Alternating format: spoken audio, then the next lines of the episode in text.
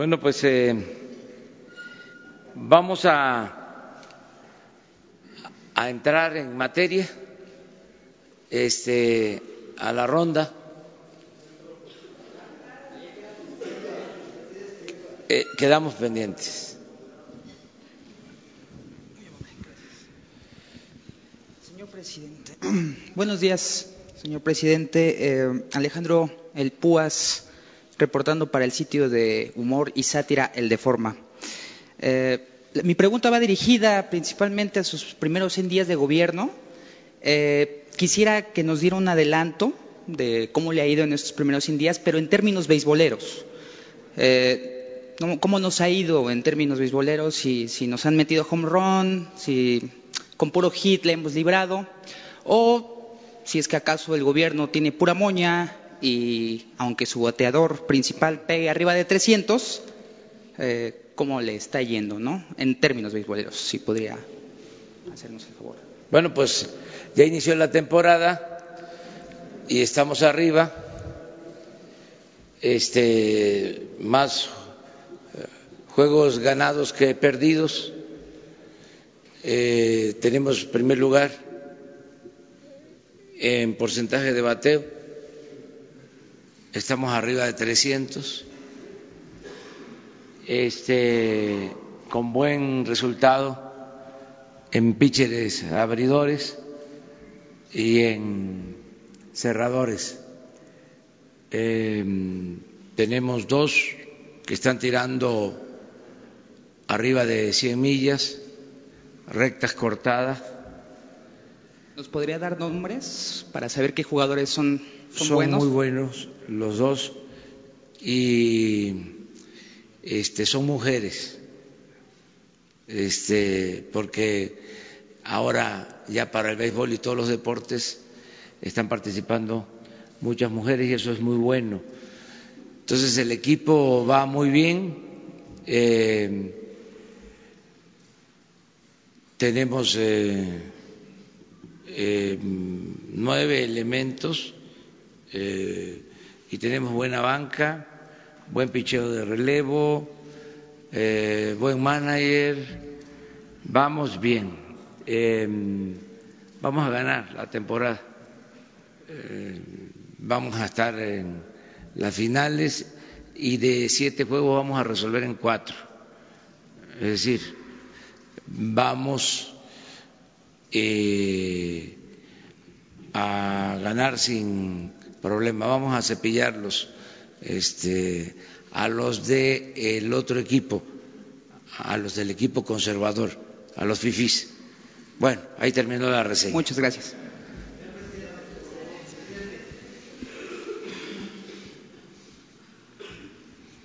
Buenos días, presidente Diana Benítez de 24 horas. Preguntarle, ya la reforma eh, para la Guardia Nacional fue aprobada por la mayoría de los congresos cuál es el camino que sigue y qué consideraría usted que se debe considerar en las leyes secundarias eh, para el perfil del titular, qué características debería reunir. Y por otro lado, preguntarle, eh, me parece que fue el lunes o martes, cuando el nieto de Emiliano Zapata presentó una impugnación por la consulta de Morelos, eh, preguntarle si el gobierno federal ya fue notificado de esto y en todo caso también cómo siguen los otros amparos. Me parece que eran seis ante tribunales administrativos. Gracias. Bueno, este, acerca de este recurso no tenemos todavía información. Es un trámite que se va a seguir.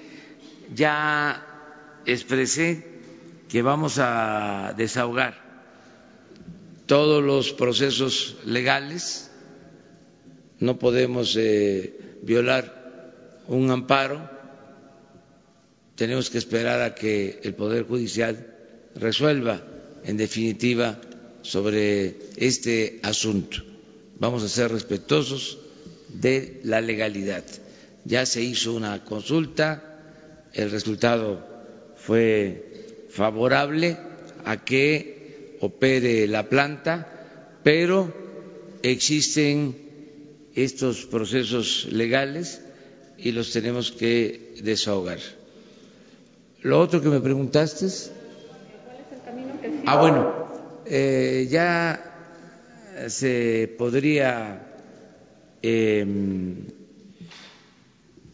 publicar la reforma em, porque ya se cumple con el requisito, ya fue aprobada por las dos cámaras federales, por el Congreso de la Unión y por eh, la mitad más una de las legislaturas locales, como es una reforma constitucional, esa es la exigencia, que no solo se apruebe en Cámara de Senadores, de Diputados, sino también en este caso eh, 17 legislaturas locales. Ya se aprobó eh, la reforma para la creación de la Guardia Nacional pero hemos decidido em, esperar a que se apruebe en la mayoría de las legislaturas locales. Si es posible, en todas, porque se requiere legalidad y legitimidad suficiente, aunque nos lleve unos días más.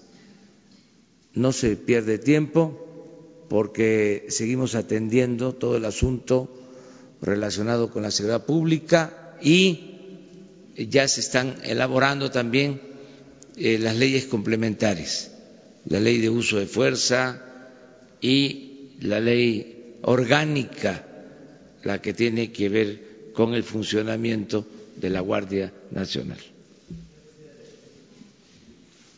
Ustedes dos.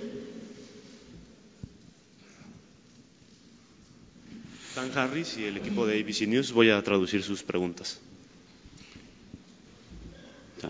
Good morning. Thank you very much for taking my question. My name is Dan Harris. I'm from ABC News. We've been following closely the case of Lucy Diaz, one of the most prominent mothers in this country involved in the search for the disappeared. And when you take a look at her case, it's clear there are many outstanding leads, and her allegation is that the police are simply refusing to follow up on these leads. So I have a two part question. First, if somebody of her level of education and with her resources can't get justice in this country, can anybody? And two, would you commit here and now to using your new power to taking a look at her case to see if you can move it forward? Thank you. Es, presidente, eh, hemos seguido de cerca el caso de Lucy Díaz, una de las mujeres más prominentes en cuanto a búsqueda de desaparecidos, el colectivo Solecito. Eh, mirando a su caso, es claro que hay evidencias muy claras y Lucy dice que la policía simplemente se niega a dar seguimiento. Eh, la pregunta es, si alguien como Lucy, con ese nivel de educación y recursos, no puede obtener justicia en este país, ¿cómo alguien podría obtenerla? Eh, la segunda pregunta es, ¿usted se compromete en este momento y ahora para usar su nuevo poder para ayudar a Lucy a sacar adelante su caso? Sí, está eh, tomando nota eh, Jesús Ramírez, que es secretario coordinador de comunicación social del Gobierno de la República, para establecer comunicación con la Secretaría de Gobernación, que ahora eh, tiene como función principal la protección de los derechos humanos. Anteriormente la Secretaría de Gobernación era la encargada de el orden en el país, la política interior y durante mucho tiempo fue la encargada de coordinar la persecución eh, llevar a cabo actos autoritarios del Estado mexicano. Ahora, como parte de la transformación que se está llevando a cabo en el país, esa Secretaría se ha convertido en la Secretaría de la Protección y de la Defensa de los Derechos Humanos. Entonces, eh, desde este momento, como ustedes lo están pidiendo, eh, se va a buscar la comunicación, les va a atender de manera personal el subsecretario de Gobernación, Alejandro Encinas, para hablar con la señora que pide protección, que pide apoyo y decirles que en este país las cosas han cambiado mucho y se protege a todas las personas. Ya el Estado mexicano no es el violador de los derechos humanos por excelencia. Ya esto cambió. Eh, no hay eh, persecución, no hay espionaje, no hay tortura, no se violan derechos humanos en México.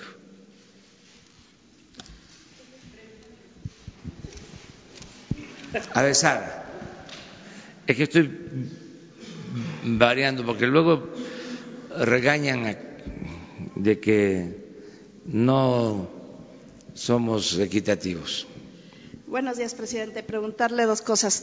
En el tema de las calificadoras, Morena presenta una iniciativa para que se eliminen.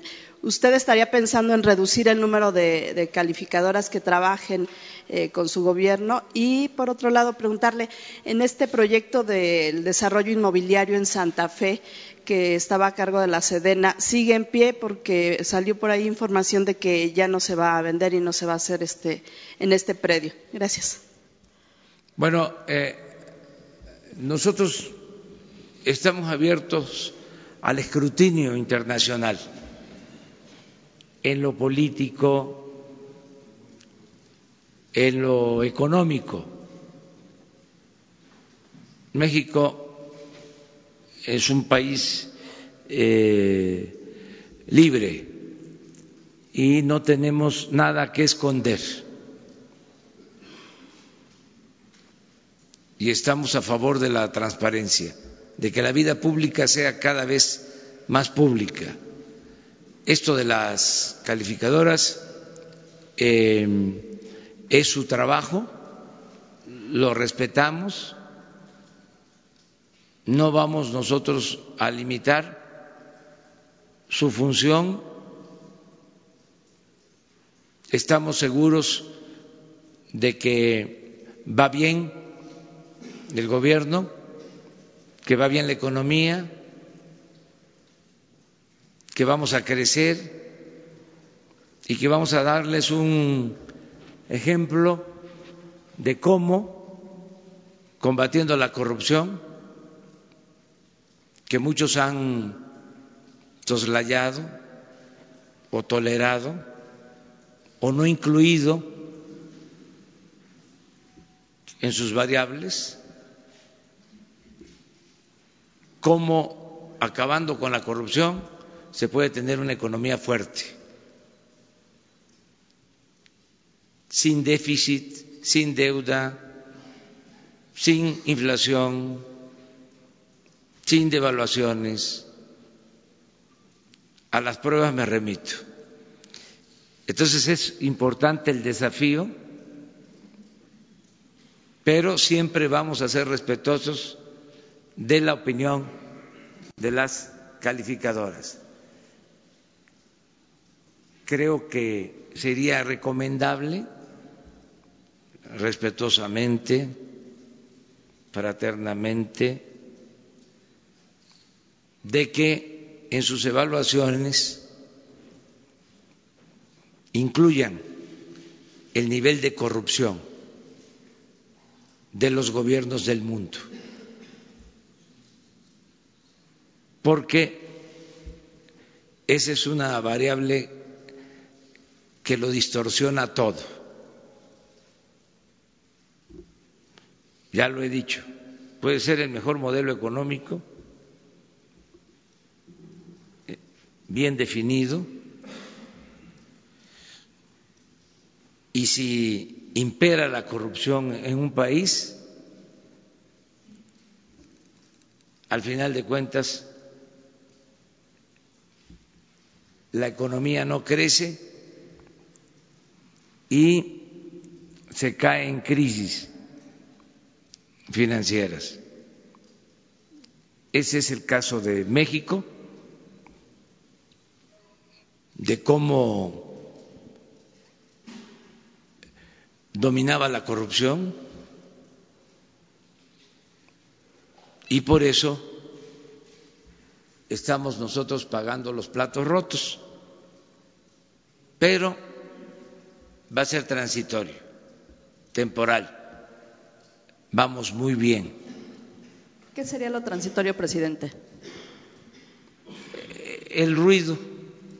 ¿Estas advertencias de que no va a crecer la economía? Sí, pero les vamos a demostrar lo contrario, porque ahora está rindiendo más la inversión pública, lo que se hacía eh, con mil millones, ahora se hace con trescientos eh, millones. Es decir, se ahorra más y se tienen mejores resultados. Y lo mismo, hay confianza en inversionistas. Ayer recibí a un inversionista internacional y tienen confianza en México, sobre todo porque ya hay un auténtico Estado de Derecho, porque son reglas claras, no hay influyentismo, no se protege a empresas vinculadas al régimen, a políticos, todo eso les da mucha confianza. De modo que vamos muy bien. Lo otro que preguntaste es... Lo del proyecto inmobiliario en Santa Fe, que estaba a cargo de la eh, Va a ser un parque. Sí, eh, ya se ha avanzado. Un parque, eh, un espacio. La cuarta sección del bosque de Chapultepec. Y va a quedar eh, a cargo de la Ciudad de México, del gobierno de la Ciudad de México, y solo eh, se van a construir muy pocas eh, viviendas, unidades habitacionales para la Secretaría de la Defensa. No va, no va a ser para venta como era el proyecto. Ya no se va a vender, no va a haber este, un desarrollo inmobiliario. Se va a privilegiar el medio ambiente, es decir, el cuidado, la conservación del medio ambiente.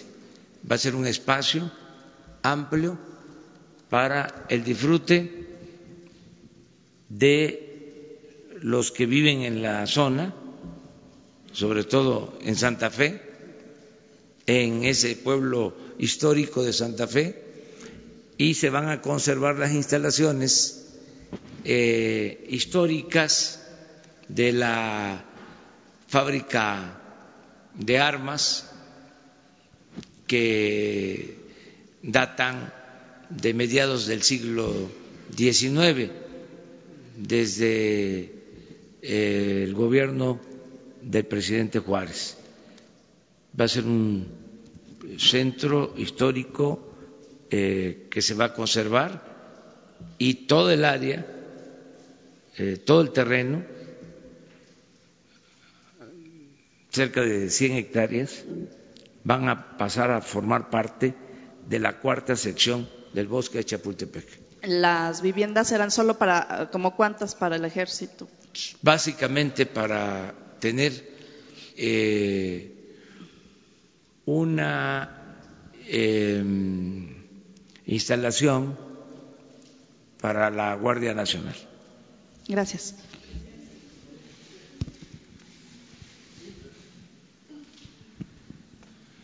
Gracias, presidente. Buenos días. Eh, Alejandro Lelo de la Rea Grupo Cantón. Presidente, eh, en estos prácticamente ya 100 días de su gobierno hemos visto en sus giras la gente le regala muchas cosas, desde una pequeña imagen religiosa hasta... ¿Qué está haciendo con, con todos esos regalos? ¿Los está guardando? ¿Los está clasificando? ¿Cuál es el plan con todos estos regalos que recibe? Y también preguntarle de dos áreas neurálgicas de su gobierno, comunicación social y ayudantía.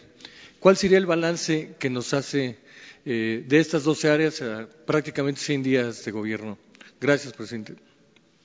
Bueno, estoy este, guardando pues, lo que me entregan. Por lo general es lo que me entrega el pueblo, la gente. Eh, muchos recuerdos, estampitas. Eh, rosarios, eh,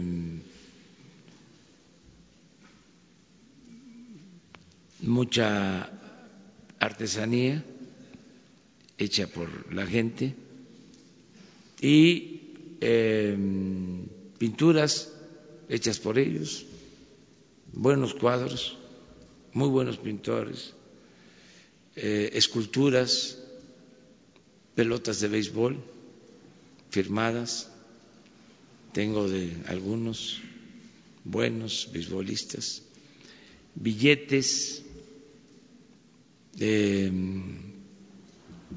y muchas cosas más. Entonces las estoy guardando, mm, me entregan libros de primeras ediciones de libros históricos los estoy cuidando, estoy este,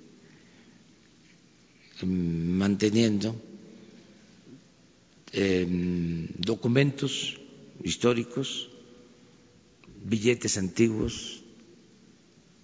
Pues sí, los estoy guardando todos. ¿Y qué va a hacer? ¿Tiene pues ahí vamos a inventariarlos ¿no? y ya cuando salgamos los vamos a dejar aquí, en Palacio. Para que quede eh, ese patrimonio. Lo otro que preguntaste. Lo otro, le preguntaba el balance de, de las ah, áreas. muy de... bien, muy bien. Este, miren, en comunicación mm, estamos logrando el propósito de que mm, se comunique lo que eh, se está haciendo y nos sale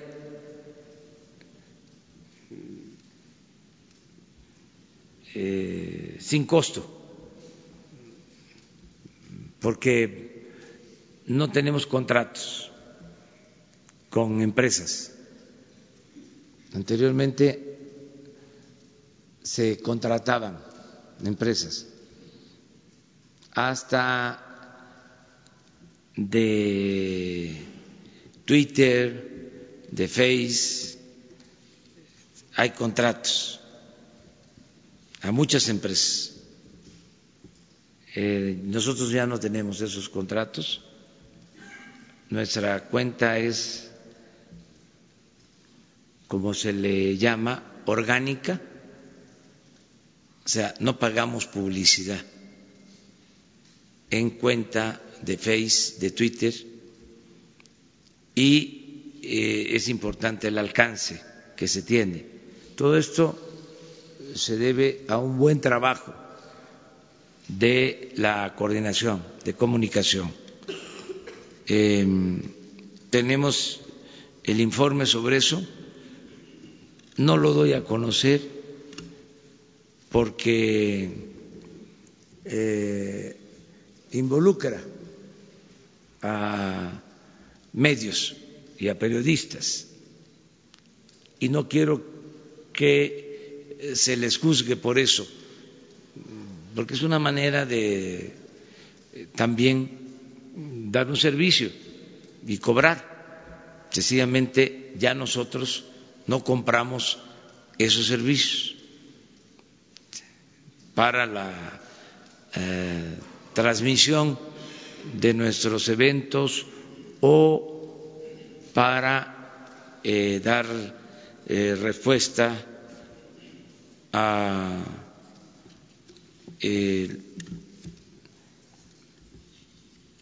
señalamientos o cuestionamientos al, al gobierno. ahora, aprovechando la pregunta, es, puedo decir que ya tenemos un nuevo sistema eh, para que estas conferencias, estos diálogos circulares, se puedan escuchar por la radio, ya desde ayer. No venía yo preparado.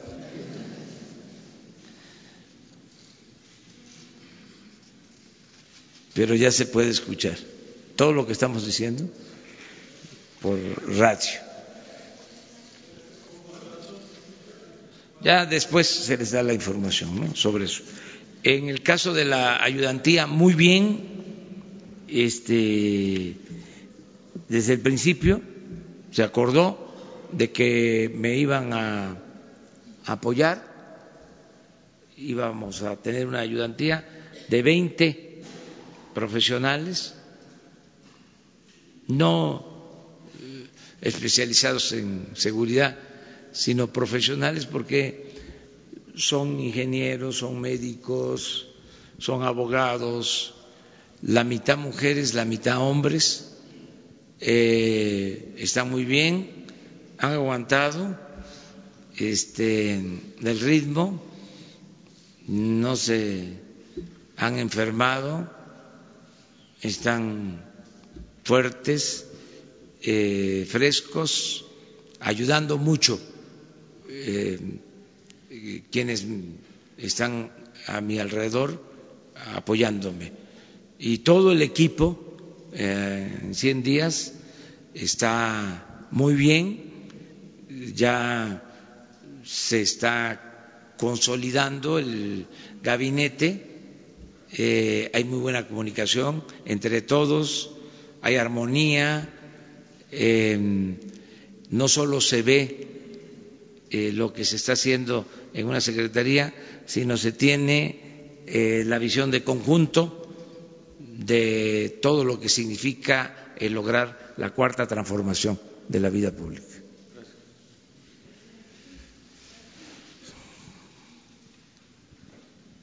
Buenos días, presidente. Em, bueno, yo quisiera preguntarle sobre los abucheos. El PRI ha dicho que pues este, quieren hacer un frente para pues pedir que se detengan los abucheos contra los gobernadores y, e incluso ya este fin de semana se tiene información de que Enrique Alfaro está buscando como hacer un mecanismo de protección que pues, lo protejan de los abucheos preguntarle pues cuál es su opinión de esto, si ya habló con los gobernadores sobre esto y si ya le han dado alguna información sobre quiénes están haciendo los abucheos, si en efecto es gente de Morena o son externos quienes están haciendo este tipo de eh, eh, actos irrespetuosos contra, contra las autoridades en los estados. Y por otro lado, también preguntarle este, qué información le han dado en las juntas este, de seguridad sobre el caso de El Marro, que pues reciente, bueno, este, ya se descubrió pues su casa y este, pues ha sitiado varios lugares en Guanajuato. Gracias. mire, eh, hay mucha este, comunicación con los gobernadores, es buena la relación eh, se dan estos incidentes, pero no es un asunto mayor. Ya, este, como se ha tratado tanto, eh, yo creo que se va a ir resolviendo. La gente aunque esté inconforme, aunque quiera protestar, y además es su derecho porque es legítimo, es la libertad, pero estoy seguro que para este no seguir eh, alentando las confrontaciones, todo mundo va a portarse bien. ya, este, estoy seguro que en los actos eh, no van a haber estas este, expresiones, estas manifestaciones. Eh, aunque la gente quiera protestar, se sienta agraviada, no atendida, en algunos casos, este, estoy seguro que van a actuar con respeto a las autoridades. Eh, ese es mi pronóstico. Además, ya estamos terminando, ya eh, estamos eh, terminando de recorrer todos los estados, todas las entidades, como a ustedes les consta. Ya nada más nos falta eh, Aguascalientes, Guanajuato, Jalisco y Puebla. El domingo terminamos Puebla. No, ya fuimos a Querétaro. Este, cuando em, se conmemoró un aniversario de la Constitución, ya hemos estado en todos lados y hay estados que hemos visitado más de una vez en estos 100 días. Eh, y vamos a seguir recorriendo el país. Este, vamos a seguir eh, con la misma dinámica de lunes a viernes aquí, en la mañana, porque em, ya se está haciendo costumbre, ya se está haciendo un hábito de informar por las mañanas, de lunes a viernes, pero además tenemos que seguir con las reuniones de seguridad de seis a siete de la mañana, que en esos casos sí vamos a eh, ir haciendo reuniones regionales de seguridad. Vamos a hacer la reunión en un estado de seis a siete y la conferencia eh, en ese mismo estado de siete a ocho. Me lo han pedido también periodistas eh, de eh, los estados, de las regiones, que quieren que este encuentro se dé también con la prensa de los estados. Y lo vamos a hacer. Pero siempre los sábados y domingos vamos a usarlos para recorrer el país, las regiones de México. Gobierno itinerante para eh, atender las demandas de todos los pueblos. Pero entonces ya le dijeron quiénes están haciendo estos abucheos, ya tienen información no, no, de eso. No, no, no, ya yo les expliqué. En algunos casos, muy pocos, es por la confrontación política partidista.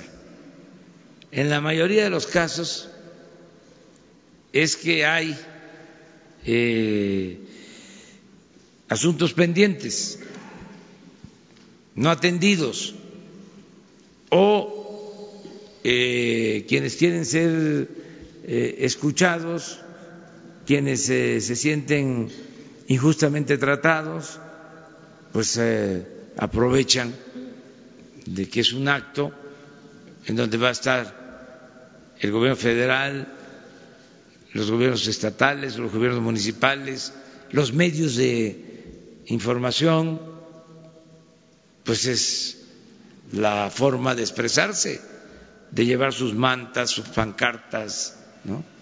de eh, manifestarse, que es un derecho. Entonces, cuando es algo orquestado, manipulado, cuando es un acarreo para ese propósito. Mm, politiquero, pues entonces se ve muy mal. Pero eso no va a tener futuro, no tiene futuro.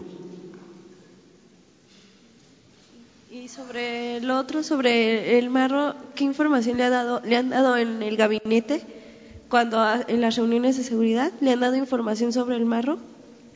Ah, sí, es una acción que se está llevando a cabo en Guanajuato y en otras partes para este, darle protección a la gente. Sí hay información, afortunadamente, pues todo ha resultado bien, no ha habido eh, pérdida de vidas humanas en la acción judicial que se está aplicando, eh, porque se le hizo la solicitud formal a la Fiscalía General, eh, se pidió eh, a jueces que dieran la autorización de cateos, esto lo solicitó el gobierno del Estado, pidió el gobierno del Estado el apoyo, el respaldo del gobierno federal y se les está ayudando para que haya paz, haya tranquilidad, que no solo no se roben el combustible, sino que no haya secuestros, que se le dé protección a los ciudadanos. Gracias.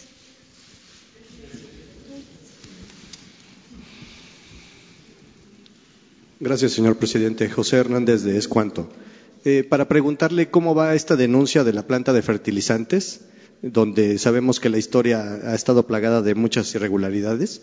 Se encuentran eh, coludidos exdirectores de Pemex, como Rogelio Montemayor, Emilio Lozoya, y si pudiéramos saber qué tipo de contratos existen, eh, qué empresas se beneficiaron, porque siempre estuvo reservada toda esta información.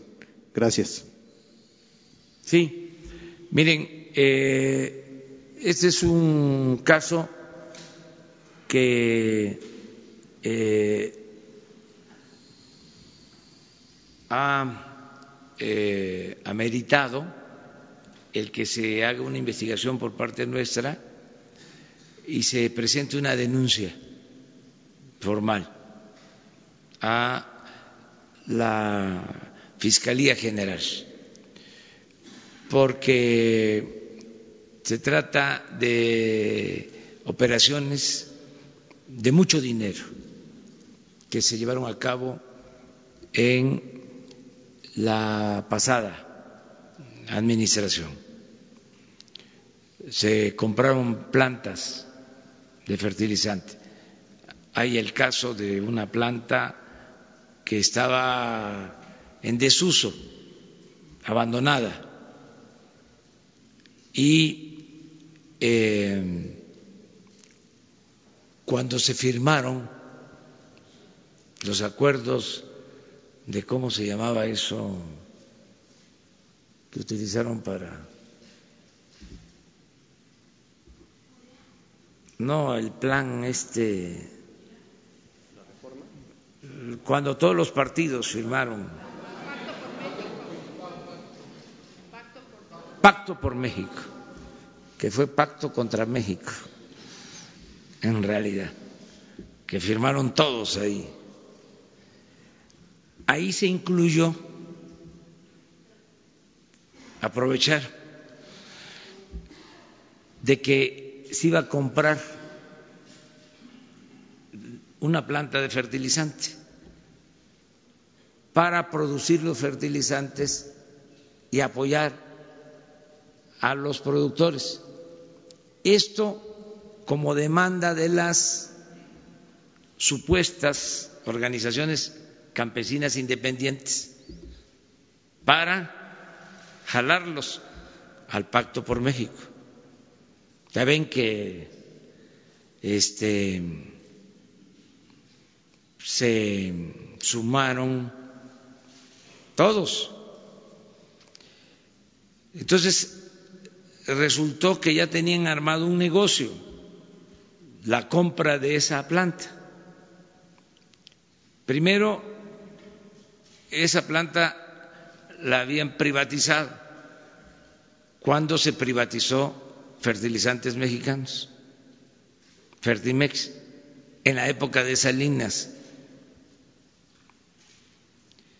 Y de esas cosas eh, paradójicas que tienen que ver con la corrupción, de repente esa misma planta se estatiza. Primero se privatiza y luego se estatiza. Porque estaba de por medio un negocio. se compra la planta que estaba eh, abandonada, tenía mucho tiempo y pues tenía un valor aproximado, aunque habría que ver los avalúos, pero según mi cálculo, que no es para tomarse en cuenta con rigor porque es una aproximación, valía cuando mucho 50 millones de dólares. Y la compraron en 500 millones de dólares. O sea que se rayaron. valía mil millones y la compraron en diez mil millones de pesos. Valía mil millones de pesos y la compraron en diez mil millones de pesos. Pero todavía, por si fuese poco, autorizaron otra cantidad igual para rehabilitarla. Y todavía no se produce fertilizante. Entonces nosotros no podemos recibir esto sin que se haga una investigación, porque si nos quedamos callados, si no actuamos, estaríamos siendo encubridores. Entonces, estamos pidiendo que la autoridad competente investigue sobre esta operación, pero además tenemos que decidir, y ahí me tienen que ayudar todos, ¿qué vamos a hacer con la planta? Porque hay quienes me dicen que saben de esto, que aunque se le siga metiendo dinero, eso no va a funcionar, que sería seguirle metiendo dinero bueno al malo.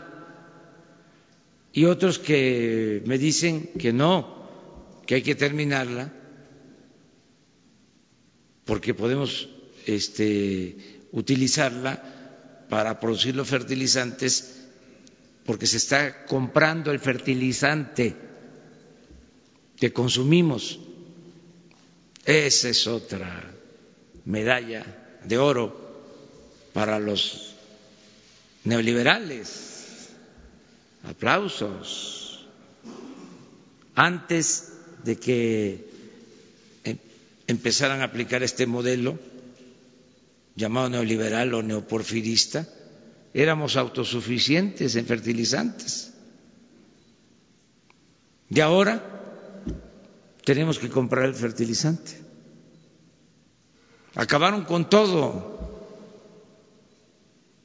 Entonces, por eso, insisto, la condena no debe ser solo a los que impulsaron esta política, sino a este modelo de economía de élite, a esta política de pillaje, esta política rapaz es que todavía hay quienes la están defendiendo. Por eso es la crisis de México, por este tipo de cosas. Por eso se equivocan quienes piensan que no va a salir adelante nuestro gobierno. Imagínense si evitamos estas trácalas, estas tranzas, ¿Cuánto nos ahorramos? Ah, porque además todo lo que se utilizó para la compra de estas plantas es crédito, es deuda. De veras que se pasaron en todo. Entonces, vamos a presentar las denuncias que la autoridad competente investigue, resuelva y nosotros este, hacer un análisis con eh, profesionales para ver si eh, continuamos con la rehabilitación de las plantas, si se va a crear una nueva eh, empresa para producir los fertilizantes o se vende lo que se tiene, eh, ver qué vamos a resolver. Así como esto, hay otros negocios. No sé si se enteraron que fui a Mazatlán en una gira, no sé si fueron ustedes también, a un centro turístico, eh, Isla Espíritu. Bueno, otra tranza. Compraron en Mazatlán en Sinaloa, en los límites de Sinaloa con Nayarit, eh, un rancho de un exgobernador, ya creo que finado, que merece todo nuestro respeto por eso. Eh, lo compraron en el gobierno de Calderón en 120 millones de dólares. Fonatur era el de Fonatur el que luego fue secretario de gobernación, un abogado. Sí, ahí está el terreno 120 millones de dólares. Y resulta que está prácticamente abandonado, se le invirtió todavía más dinero público y estamos viendo qué hacemos, porque eh, no tiene mucha viabilidad para el desarrollo turístico pero no les importaba eso. Lo que les importó fue la compra del terreno. Porque si fuese para fomentar el turismo, hubiesen desarrollado de Mazatlán al aeropuerto y hacer el nuevo Mazatlán qué es lo que estamos pensando podría hacerse si eh, logramos rescatar recursos de ese terreno abandonado que compraron. Y así muchas otras operaciones, obras tiradas por todos lados, solo por el negocio, solo por eh, sacar eh, provecho para funcionarios. Entonces esa es la respuesta a tu pregunta. Gracias. Buenos días, presidente. Eh, Marco Antonio Aguilar de Eje Central. Ayer una diputada del PRI de Tabasco, eh, Soraya Pérez Munguía, dio a conocer que solicitó información acerca del proyecto de la refinería en Dos Bocas en Tabasco. Y la respuesta de Pemex fue que la información sería eh, calificada como reservada, lo que va pues contra la política de total transparencia que usted ha mencionado. Mi pregunta es si esta política aplicará solo a unas cuantas obras o se aplicará a todas y si nos darán a conocer este cuáles son mm, las licencias, las constancias de, del medio ambiente y todo lo relacionado con este proyecto y si además cuenta con eh, estudios de viabilidad y rentabilidad de esta misma obra y si también nos las dará a conocer y cuándo podría ser. Sí, eh, para que se aclare, no hay nada reservado en este gobierno. Nada se reserva. Solo aquello que tenga que ver con juicios penales en donde se impida que demos a conocer información.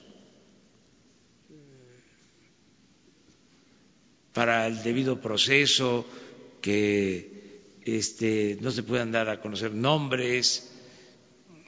Entonces sí, pero no hay reserva de nada. Eh, transparencia completa. Y la información que está solicitando se te va a entregar sin problema. Si Pemex, este, en efecto, emitió este, eh, esta recomendación de mantener reservado todo lo que tiene que ver con la refinería de Dos Bocas, se va a eh, rectificar. Es decir, se abre todo. Si fuese cierto que no lo dudo, pero aprovecho para que se sepa que no va a haber reserva en información.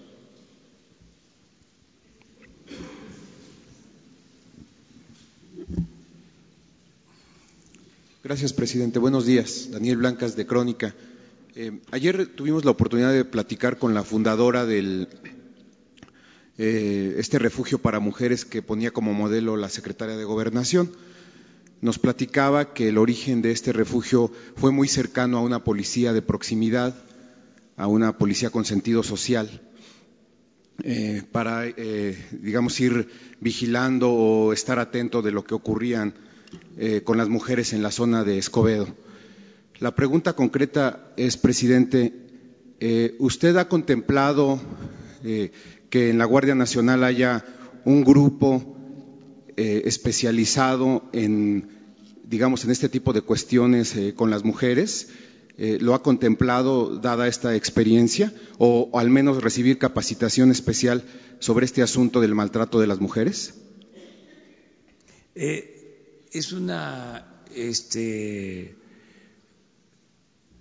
mujer con experiencia la que Em, fue presidenta municipal en Escobedo, Nuevo León, y nos está ayudando con su experiencia, em, porque ellos fueron de los que iniciaron, ellas iniciaron con lo de los refugios para mujeres maltratadas y ya está ayudándonos en gobernación. Habría que ver si esa experiencia se aplica para Guardia Nacional. Estamos llevando a cabo una revisión general. Hoy, por ejemplo, bueno, te contesto que si la experiencia de la que fue presidenta municipal de Escobedo nos eh, ayuda en lo que queremos, eh, se va a aplicar. Y vamos a eh, ver si es con la Guardia Nacional o como lo, está haciendo ya Gobernación, con el Instituto de las Mujeres y con el apoyo del DIF, y este, buscando la mejor forma de que funcionen bien. Aunque aquí se utilizó un poco, bueno, se utilizó a la policía para estar, digamos, eh, con, con, este sentido social de vigilar qué pasaba en las casas, hacer recorridos, tener presencia con las mujeres sí, pero, y de ahí canalizarlas a los refugios. Sí, pero hay criterios de otro tipo. Mm, a veces los refugios tienen que eh, eh, estar ubicados en eh, colonias, eh, en sitios no conocidos, porque hay agresiones este, a las mujeres. Este, parece increíble, pero eh, van y las buscan a los refugios para seguirlas agrediendo. Entonces, son criterios. Eh, tiene que haber eh, sigilo, tiene que haber cuidado en estos casos. Todo esto se está analizando eh, y se va a buscar lo mejor, de lo que más convenga. Y tengo otra pregunta, presidente. Hemos estado platicando con productores, principalmente de leche y de carne. Creo que es una pregunta importante para, para la ciudadanía.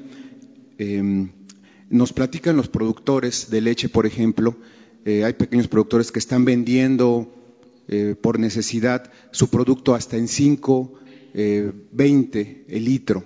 No el gobierno, porque ya usted ha hablado de los precios de garantía, sino me estoy refiriendo a las comercializadoras, a estos grandes eh, pues, intermediarios. Hay productores que están vendiendo su, la leche en 5.20. Hay productores de carne que están vendiendo su producto en 45 pesos. Eh, la leche, los consumidores la obtenemos en 19, 20, 21 pesos. La carne de 45 que la venden los productores, la gente la está comprando en 170, 180 pesos. ¿Qué terreno de acción, qué campo de acción tiene el gobierno? ¿Puede hacer algo el gobierno contra estos intermediarios que compran, eh, digamos, a muy bajos precios la leche y la carne y después, eh, eh, por el intermediarismo, se vende a los consumidores en precios exorbitantes, presidente? Sí, y estamos trabajando en eso. Miren, el propósito es que logremos la autosuficiencia alimentaria, porque en el caso de la leche estamos comprando el 60% de lo que consumimos en el país. Se compra leche en polvo, no somos autosuficientes, como en otras cosas. Entonces, eh, vamos a apoyar al productor nacional. Eh, ya empezamos con los precios de garantía, más que es un proceso. El precio de garantía de la leche es de ocho pesos veinte centavos el litro, es lo que se le está pagando al productor, pero nos faltan centros de acopio Liconza no tiene suficientes centros de acopio y por eso hay intermediarismo. Se le llama de otra manera, pero no quiero este, usar ese nombre, esa expresión. Eh, yo espero que vayan creciendo los centros de acopio y que eh, con este precio seamos autosuficientes, se impulse la producción de leche y se mejore el productor. Y lo mismo en el caso de la carne.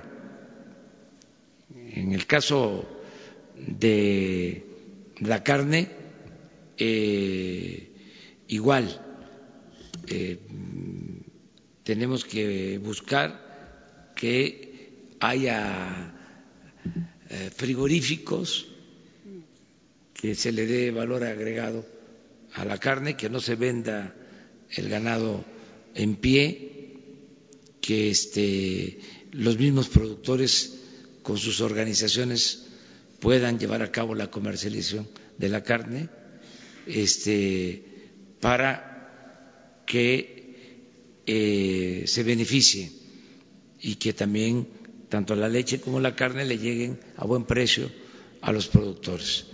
Estamos avanzando en eso. En el caso de la leche, queremos eh, desarrollar nuevas cuencas lecheras, pero hacerlo donde hay agua, porque ya hay cuencas lecheras que no pueden seguir ampliándose, porque se produce la leche con alfalfa, que consume mucha agua, en lugares donde ya no hay agua para el consumo de la gente. Entonces, queremos eh, reconvertir esas áreas productivas eh, para reducir el consumo de agua en la producción de alfalfa y producir leche donde tenemos agua.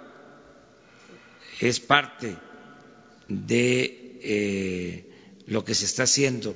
Otro de los errores, esto es un error menor en comparación con la corrupción, que fue el distintivo del modelo neoliberal. O sea, el distintivo fue la corrupción. Pero otro error menor en comparación con la corrupción, desde luego, fue el de la falta de planeación. Sea, eh, en su concepción mm, absurda, eh, no hacía falta que interviniera el Estado para planear, que bastaba con el mercado. Incluso se planteaba diluir al Estado. Y eso no es posible en ninguna parte. En China, que tienen crecimiento económico desde hace décadas, del 8, del 10, del 12% anual, pues el Estado se hace cargo de la planeación y de la promoción del desarrollo. En Estados Unidos lo mismo. Y aquí estos dogmáticos muy eh, ineficientes que aprendían unas fórmulas en algunas escuelas, este, pensaban que no hacía falta la planeación eh, y es fundamental porque el Estado cuenta con instrumentos para lograr un desarrollo sustentable, eh, un desarrollo equilibrado, eh, parejo en todo el territorio, equitativo, justo. Esa es una función del Estado. Entonces, a tu pregunta sobre la producción de la leche, sobre los precios, sí estamos en eso. Eh, el sábado, en la mañana, vamos a estar en los Altos de Jalisco, precisamente con productores de leche, para tratar estos temas. Sí, porque también se trata de que todas estas políticas, todas estas estrategias, pues eh, tengan incidencia en el bolsillo de la gente, ¿no? Sí, sí. Eh, ese es otro elemento. Ese es otro error, otra falla, otra omisión de los tecnócratas. No les importaba la economía popular, la microeconomía. ¿Qué les importaba? Las variables macroeconómicas, la estabilidad en variables macroeconómicas. Y es fundamental la economía de la gente, la economía del pequeño productor, la economía del pequeño empresario, la economía del ciudadano, la economía popular. Entonces, nosotros tenemos todo un apartado que tiene que ver con el fortalecimiento de la economía para el bienestar, economía con dimensión social, microeconomía. Por eso también estoy seguro que va a haber crecimiento económico, porque esto no se abordaba. Cuando eh, un banco le entregaba crédito a un pequeño productor. Si ustedes tienen alguna información al respecto, me gustaría que me la transmitieran, porque a lo mejor yo estoy este, fuera de realidad. Puede ser que este, yo esté mal. que los bancos sí le daban crédito al pequeño comercio o sí le dan crédito a las pequeñas empresas, a los pequeños negocios. A ver, este, investiguemos. Entonces, claro que ahora es un cambio porque los pequeños van a recibir créditos baratos y vamos a reactivar la economía desde abajo, que esto es muy importante. Entonces, por eso tenemos confianza que va a salir eh, el país eh, airoso, vamos a poder sacar adelante a México. Hasta ahí lo vamos a dejar hoy, porque hay otras actividades y mañana, mañana tú empiezas. Muchas gracias.